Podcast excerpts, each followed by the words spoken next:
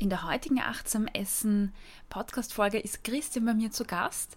Christian ist Binge-Eater und erzählt seine spannende Reise, erzählt seinen spannenden Weg. Ja, von hohem Gewicht, äh, von einem Sinneswandel, äh, Gewichtsverlust und wir reden über Binge-Anfälle und ja, wie sich ein Binge-Anfall so anfühlt, welche Menge da eigentlich verzehrt wird und wie Christian mit seinen Essanfällen umgeht. Ich wünsche dir viel Spaß beim Interview.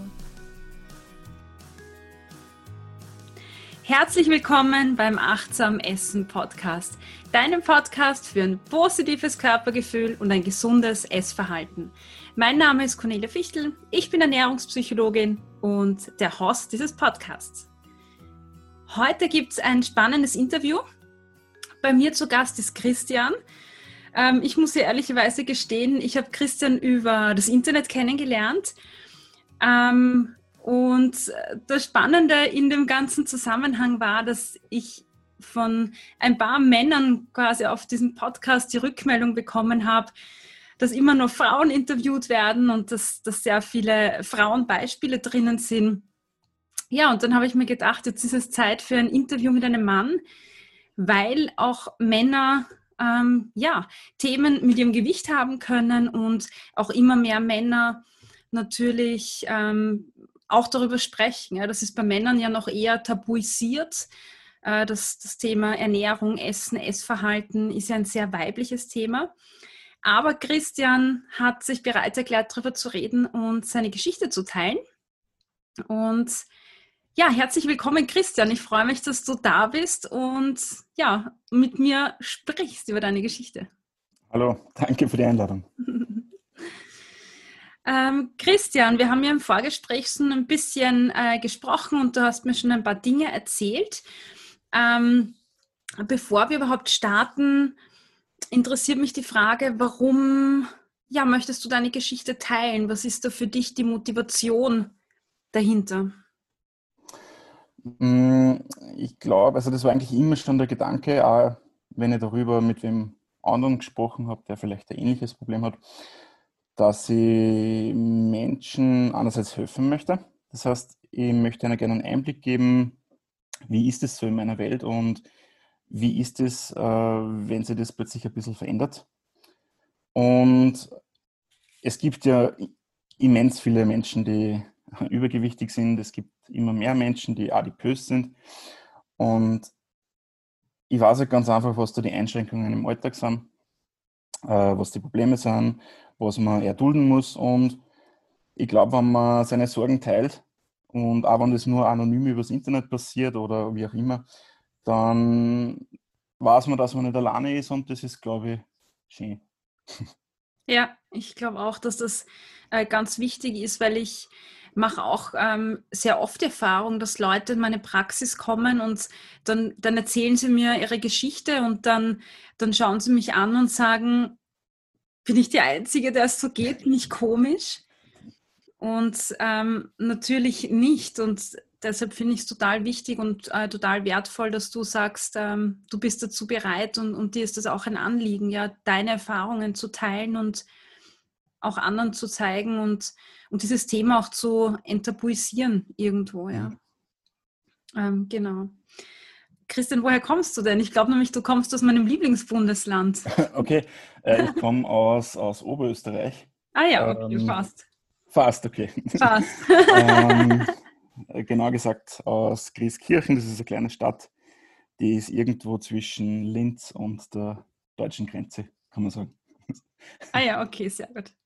Ich habe nämlich so einen, einen Teil von meinem, von meinem Herz ist in Salzburg. Okay. Und äh, vorher hast du das Salzkammergut erwähnt im Vorgespräch. Mhm. Da habe ich mir gedacht, ah, okay. Gut, Christian, super. Ähm, du hast mir vorher erzählt, dass dein erster großer Abnehmversuch circa 2014 war, der erfolgreich war für dich.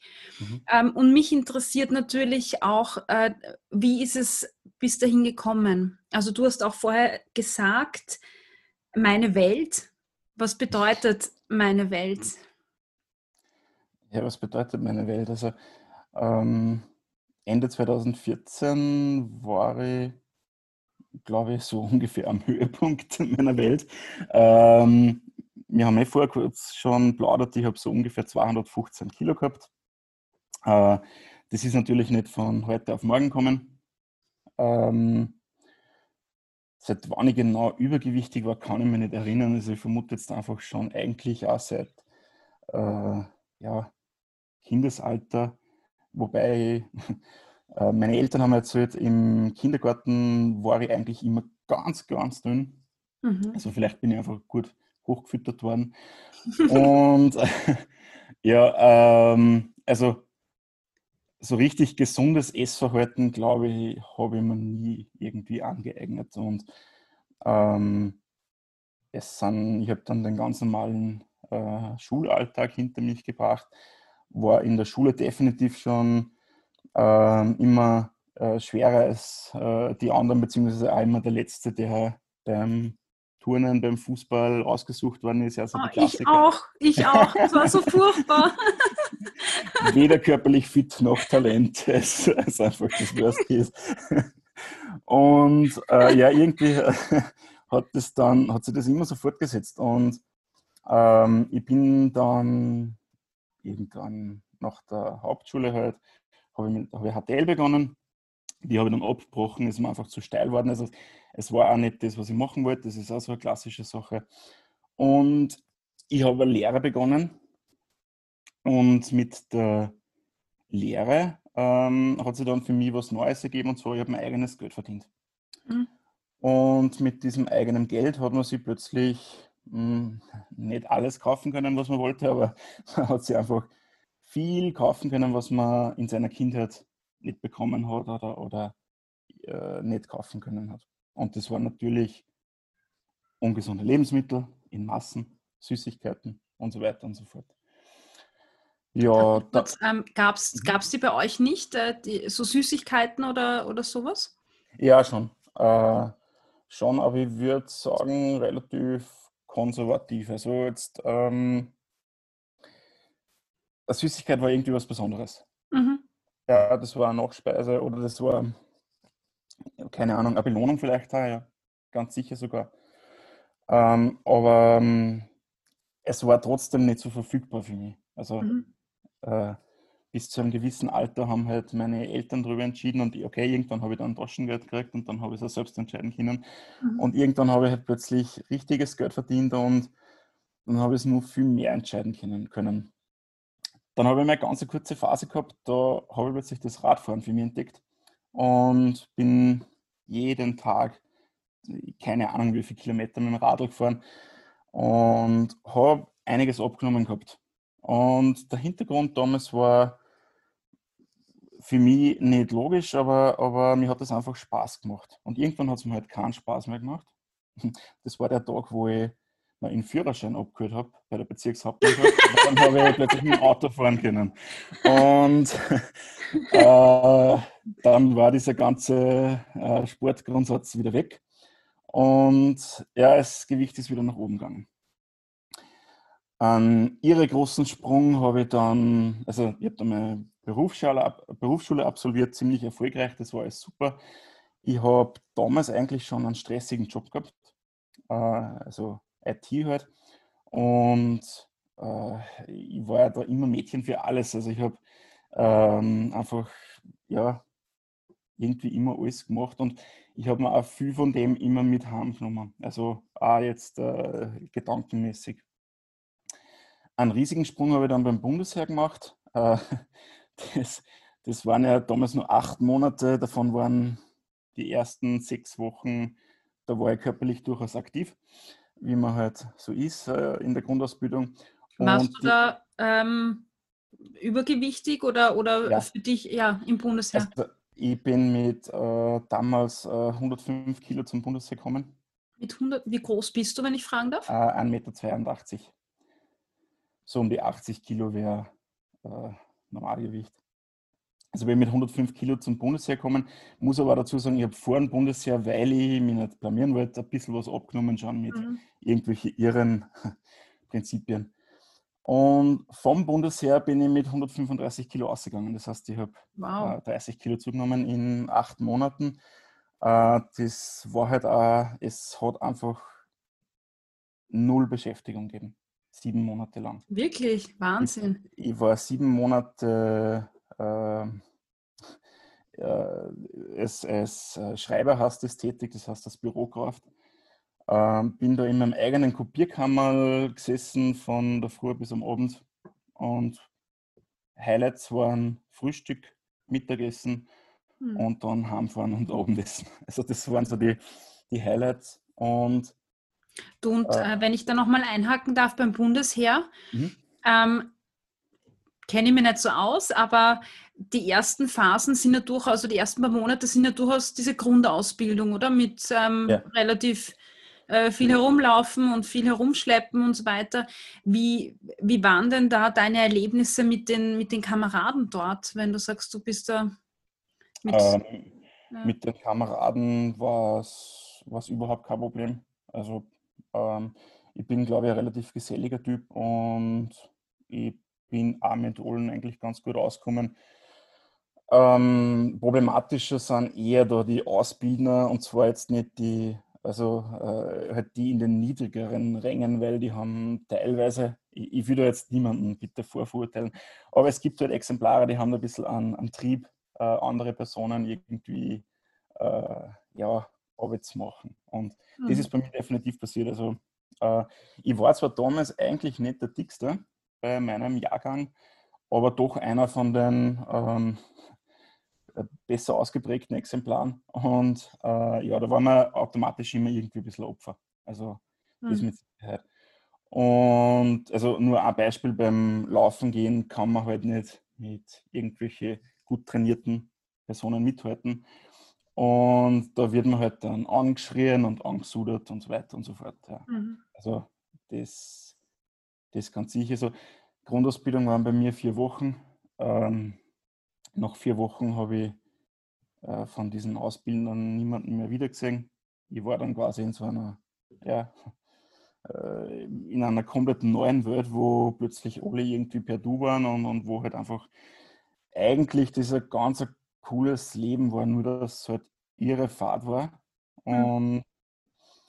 es war so fad, ich habe ich hab mir Bücher gekauft und habe viel Bücher gelesen am Anfang und jeden Tag äh, Tageszeitung. Und irgendwann, irgendwann ist man da in diesem Trotz so drinnen, dass man einfach nicht mehr lesen kann, weil an das Lesen schon so anstrengend ist, weil es in Wahrheit fad ist. Man macht es nur des Zeitvertreibs willen und nicht, weil es nicht interessiert. Ja, und mh, hm, dann war das Bundesjahr aus. Und du bist mit mehr Gewicht rausgegangen, ja, mit, mit 30 Kilo mehr. Ja. Ähm, war, war ja auch nicht der Einzige. Also in diesem Ausmaß zwar sicher, aber so im Großen und Ganzen, glaube ich, hat jetzt keiner Gewicht verloren dort von, von meinem Jahrgang. Ähm, es war halt einfach sinnlos einfach. Dann war ich wieder zurück im Berufsleben und ähm, was alle diese Jahre dann, die dann, das war 2003, also 2004 war ich zurück im Berufsleben, ähm, was dann in den nächsten zehn Jahren passiert ist, das hat alles eins gemeinsam und zwar sowas wie äh, regelmäßige, gesunde Ernährung oder zugehörige Beschäftigung hat es nie gegeben. Ich bin neben dem Berufsleben nur ziemlicher Vereinsmeier. Also ich bin beim Musikverein und habe dort immer viel, viel Sachen geschupft. Also ich war natürlich selbst aktives Mitglied und habe Instrument gespielt und ähm, habe die ganzen Grafiksachen gemacht, ich habe die Internetseiten betreut. Irgendwann hat es dann mal Facebook gegeben, dann habe ich Facebook betreut und so weiter und so fort. Also ich habe extrem viel Zeit dort eingesteckt.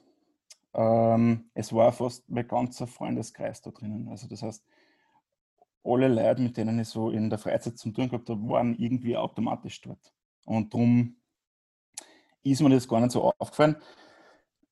Was mir schon aufgefallen ist, ist, also ich hätte theoretisch mehrmals äh, die Möglichkeit gehabt, jobmäßig was anderes zu machen, also zum Beispiel ins Ausland gehen oder solche Sachen. Und ich habe eigentlich immer darauf verzichtet, weil für mich dieser Verein ein gewisses Heiligtum war. Also das mhm. war mein Ein und Alles. Und dort habe ich einen Großteil meiner, meiner Ressourcen eingesteckt. Mhm. habe dort viel Freund kennengelernt und also für, für meine Freunde mache ich eigentlich auch ständig immer alles. äh, irgendwie aber nie was für mich selbst. Also das hat sich irgendwann dann schon einmal auskristallisiert, dass es eigentlich eine Person gibt in meinem Umfeld, die von mir gar nichts hat und das war eh ich selbst. Mhm. Ja. Steht 500 irgendwo. ja, genau. Wann nur Zeit übrig ist, dann. Dann machen wir es, ja. ja. Und wie, wie war das in, in dieser ganzen Zeit mit dem, mit, mit, mit dem Essen oder mit deinem Essverhalten? Weil du hast mir erzählt, dass du bis 2014 ähm, ja schon einiges an Gewicht und zugenommen hast mhm. im Laufe der Zeit, bis zu deinem Höchstgewicht von 215 Kilo circa, hast du vorher gesagt, gell? Ja. Also bis 2012 war, glaube ich, der Großteil dieser Zunahme, äh, weil 2012 habe ich einen beruflichen Wechsel gemacht äh, zu einer eigentlich ziemlich coolen Firma und eigentlich kann man sagen, beruflich habe ich vorher immer irgendwelche Sachen gemacht, die ich eigentlich gar nicht mehr machen wollte. Aber so richtig ausbrechen können habe ich auch nicht. Also über zehn Jahre lang, das ist eigentlich eh irre, aber es ist einfach nicht gegangen. Glaubst du, hat Und, eine Rolle gespielt? Bitte? Glaubst du, hat das eine Rolle gespielt für dich in deinem Essverhalten? Also dieses ja. nicht zufrieden mit dem Job und äh, das Vereinsleben, das ja super ist, aber es ist natürlich auch nochmal Stress oder, oder Ding und, und vieles für andere tun. Also mhm. dieses Paket einfach. Das Vereinsleben war eigentlich mehr Zweitberuf. Mhm. Irgendwann. Irgendwann war es so, dass eigentlich mehr Beruf war als, mhm. als Hobby, was Spaß macht. Und ja, äh, es gibt da einen ganz konkreten Zusammenhang, nämlich äh, immer dann, wann ich mir Zeit für mich selbst genommen habe, dann habe ich es meistens mit Essen verbracht. Das heißt, mhm. ähm, und jetzt nicht mit äh, irgendwie Essen im sozialen Rahmen oder Essen gehen, sondern halt einfach mit irgendeinem Mist äh, in sich äh, zuzunehmen. Ähm, dazu kommt natürlich, dass mein Alltag immer irgendwie ein bisschen turbulent war, keine geregelten Essenszeiten, Mittag immer irgendein Blödsinn, Fastfood und so weiter und so fort. Und halt am Abend dann diese kurze Zeit einfach nur kurz bei irgendeiner Imbissbude vorbeigefahren und irgendwas gekauft mhm. und dann endlich daheim auf der Couch ankommen sein und diese 20 Minuten mit einer Pizza oder was auch immer für sich Zeit zu haben. Ja. Runterkommen, entspannen, ja, genau. essen. Mhm. Ja. ja. Ähm, das war natürlich ganz massiv irgendwie dran beteiligt. Mhm. Ähm, ja. Du hast war... mir vorher verraten, wenn ich da kurz einhaken darf, mhm. Ähm, da hast du mir erzählt, wie lange du in deiner Wohnung lebst. Also ja. Hast. ja, ähm, vielleicht möchtest du das nochmal erzählen, weil das fand ich schon sehr, sehr ja, treffend, was du da erzählt hast. Gell? Ja, definitiv. Also ungefähr 15 Jahre sind es, ich weiß jetzt gerade nicht ganz genau, aber man kann sagen, so bis 2000, äh, Ende 2014 eben, ich habe eine super Küche, die hat ein Vermögen gekostet von Tischler. Ähm, aber so die einzigen zwei Geräte, die wirklich benutzt worden sind, neben der Kaffeemaschine, waren das Bockwurf für irgendwelche Tiefkühlpizzen und die Mikrowelle. Und so richtig kochen oder so, na, das, war also bis dorthin irgendwie undenkbar. Also äh, Kochen war für mich ein Produkt aus einer Schachtel nehmen und erhitzen.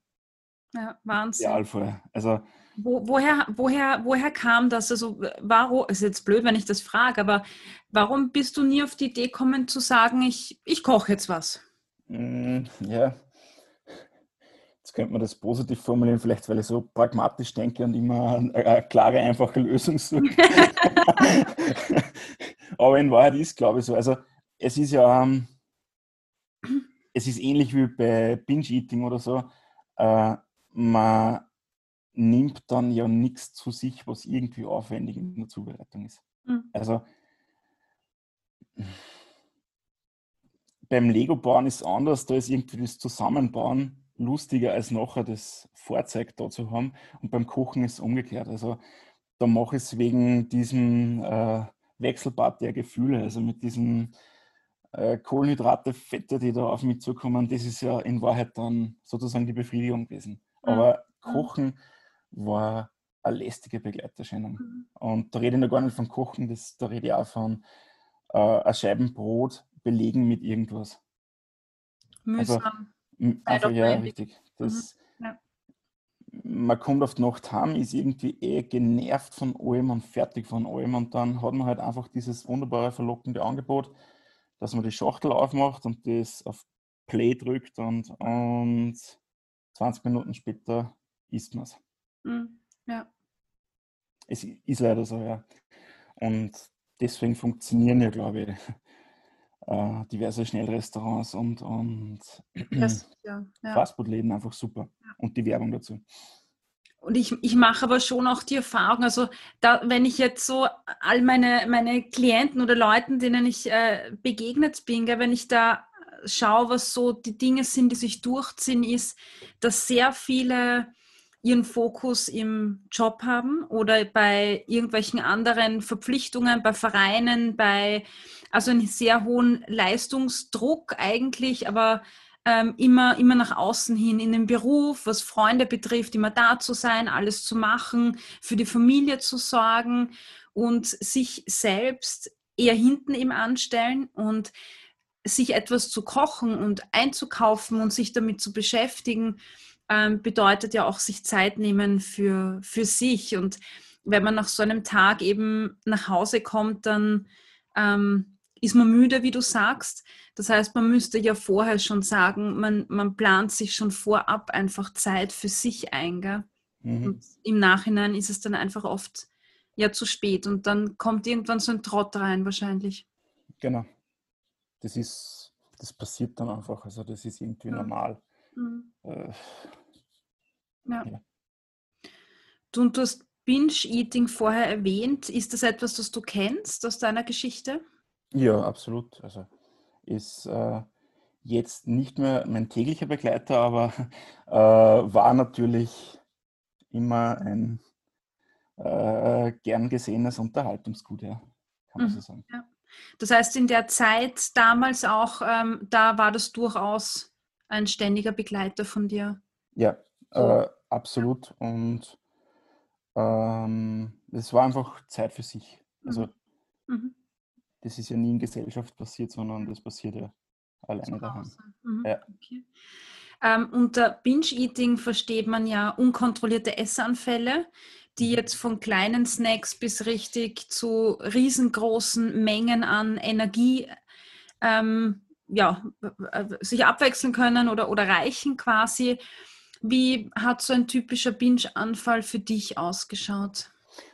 Mm, äh, sehr unterschiedlich. Also allgemein ist auf jeden Fall unkontrolliert.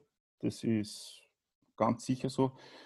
Ähm, das war von bis, also grundsätzlich waren es eigentlich immer äh, große Mengen. Mhm. Und ich, ich rede wirklich von großen Mengen. Äh, äh, wo auch Freunde, denen ich mich anvertraut habe, gemeint haben, das, das ist unmöglich, dass du das essen kannst. Also, äh, und. Ähm, Kannst du da ein Beispiel nennen? Ja, gern. ähm, also, wenn ich jetzt, es gibt unterschiedliche Sachen, entweder es gibt irgendwas, beim, was beim Supermarkt passiert, ja, dann nimmt man halt seinen Einkaufskorb. Ähm, fährt irgendwie in den am meisten abseits liegenden Supermarkt, den man kennt, damit man ja niemanden trifft beim Einkaufen, der einen kennen könnte und das sieht. Äh, und kauft einfach, das ist so wie früher bei dieser Sendung äh, 1, 2 oder 3. Also die Kinder, die da gewonnen haben, die haben dann mit dem Einkaufswagen durch das Spielzeuggeschäft fahren können. und alles in diese zwei Minuten geschafft haben, dass sie ins Einkaufswagen legen, das haben sie sich dann behalten dürfen. Und, und genauso ist auch dieser Binge-Eating-Einkauf. Also wahllos durch äh, das Süßigkeiten und das äh, Snackregal und einfach immer irgendwelche Sachen, die keine Zubereitung erfordern oder halt keine persönliche Anwesenheit bei der Zubereitung. Und dann kommt man halt heim und legt sich das auf seinen Gabentisch und äh, ja, spült dann den Mähdrescher. Anders kann man es nicht sagen. Und es, es war dann teilweise, also einfach auch ganz skurril, äh, so Chips und auf die Chips dann Gummibärli und dann nur Chips drauf und das dann halt so ein. Also äh, das, das, ist, das hat ja nichts mehr mit Genuss oder Geschmack oder sonst irgendwas zu tun. Mhm. Also das ist ein kompletter Rausch. Mhm. Und genauso ist es, ähm, das andere ist halt so das klassische Fast Food, also sprich von ähm, den größeren Burgerketten, die es jetzt so in Österreich gibt. Äh, Binge-Eating ist passiert da bei mir immer im Drive-In. Das heißt, äh, ich würde nie in meinem Leben in das Lokal reingehen und mir das da drinnen vor allen Personen bestellen, sondern einfach im Drive-In bei dieser anonymen Gegensprechanlage und dann zahlt man und kriegt jetzt ein Sackerl. Ähm, ich habe mir immer Rechnung geben lassen, damit so ausschaut, als wie wenn ich für einen anderen was mitnehme. Mhm. äh, und sieht man schon, was dahinter steckt, oder mit diesen, ähm, dass es nicht blöd wirkt auf andere, ja. dass, man, dass, dass, man nicht gesehen wird quasi. Und Ganz klar, ja. Also es ist eine, eine mega Last eigentlich, die, die da im Hintergrund ist, oder? Total, ja. Und dann passiert es halt, dass man sich halt äh, mehrere Burger, äh, zwei Portionen Pommes ähm, und keine Ahnung, was es halt gerade noch so als Aktionssachen gibt. Äh, also umgeschaut, 5000, 6000 Kalorien äh, problemlos. Was? Und diese Fastfood-Sachen haben ja alle das gemeint. Sie sind ja, sie sind einfach weich, also man kann sie unheimlich gut verschlingen. Mhm. Und äh, ist halt da in diesem Rausch drinnen, bis dass man halt ansteht oder bis dass halt nichts mehr da ist. Und dann ist man meistens K.O. und liegt auf der Couch, ähm, ist müde, der Tag ist fersch, also äh, für nichts mehr zu gebrauchen. Man hat ein schlechtes Gewissen, weil man vielleicht die paar Tage davor oder die paar Wochen davor sich gesund ernährt hat und einiges erreicht hat und Gewicht verloren hat. Und jetzt mit diesem einen äh, äh Ausfall quasi wieder mhm. in die Gegenrichtung eingeschlagen ist. Es ist nicht so, dass man, also zumindest bei mir, dass ich halt dann einen Binge-Eating-Anfall habe und am nächsten Tag ist alles wieder ganz normal, sondern diese ganze ähm, schlechte Gewissenwelle und, und diese, das, was damit verbunden ist und das mit, naja, jetzt ist es eh schon egal, jetzt äh, gönne ich mir halt am nächsten Tag auch noch was. Mhm. Also das dauert dann immer wieder Zeit, bis man da wieder in eine Routine reinkommt. Mhm.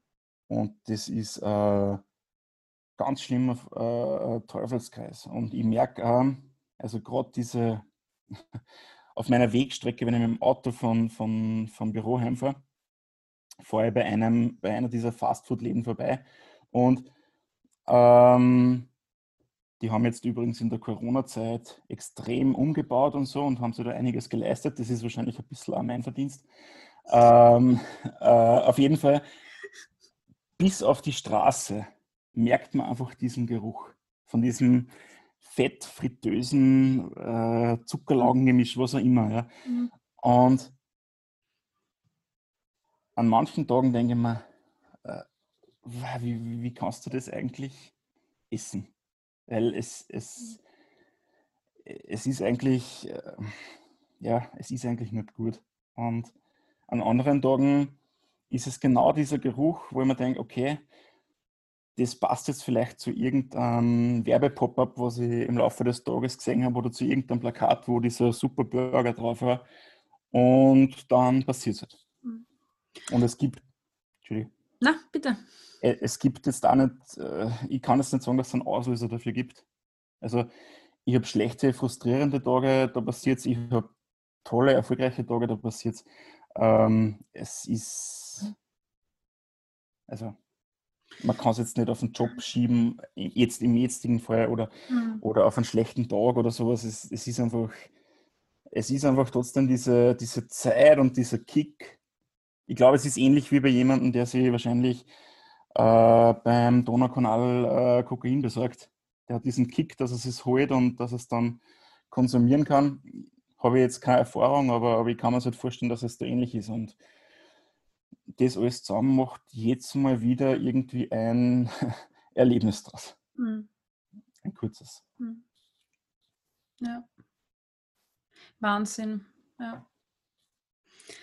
Ähm, du hast gesagt, ähm, schlechtes Gewissen und kannst du formulieren, was, was da konkrete äh, Gedanken sind, die du, die dir doch durch den Kopf gehen? Also man führt ja ich hoffe, ich bin nicht die Einzige.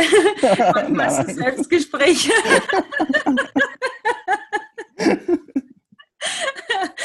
und ähm, ja, bewertet sich da vielleicht und ähm, vielleicht kannst du da ähm, ein bisschen ähm, erzählen, was da so Dinge sind, die dir da durch den Kopf gehen oder die da so aufpoppen. Ja, es ist im Großen und Ganzen ganz einfach. Also äh, ein großer Teil ist, äh, dass man halt ein schlechtes Gewissen hat, weil man halt vorher vielleicht Tage oder Wochen lang ich benutze jetzt das Wort, das ist eigentlich voll blöd, aber konsequent war. Also wenn man einfach sich gesund ernährt hat, wenn man auf sich geachtet hat. Und mit diesen wenigen Minuten macht man das alles zunichte. Gefühlt. In Wahrheit könnte man am nächsten Tag wieder so weitermachen wie vorher. Aber äh, das passiert halt nicht. Und das gibt einem für sich selbst das Gefühl, ähm, dass man versagt hat. Mhm. Also äh, wenn man sich das vorstellt, man betreibt irgendwie einen Aufwand, man, man, man versucht sich gesund zu ernähren, man geht nicht äh, in die Kantine, obwohl es viel einfacher war, sondern man, man kocht sich sein Essen, man hat sogar Spaß daran, dass man sich mehr Essen, sein Essen kocht, dass man was ausprobiert. Und das funktioniert und man macht Sport und, und es passt irgendwie alles und es gibt einfach keinen Grund.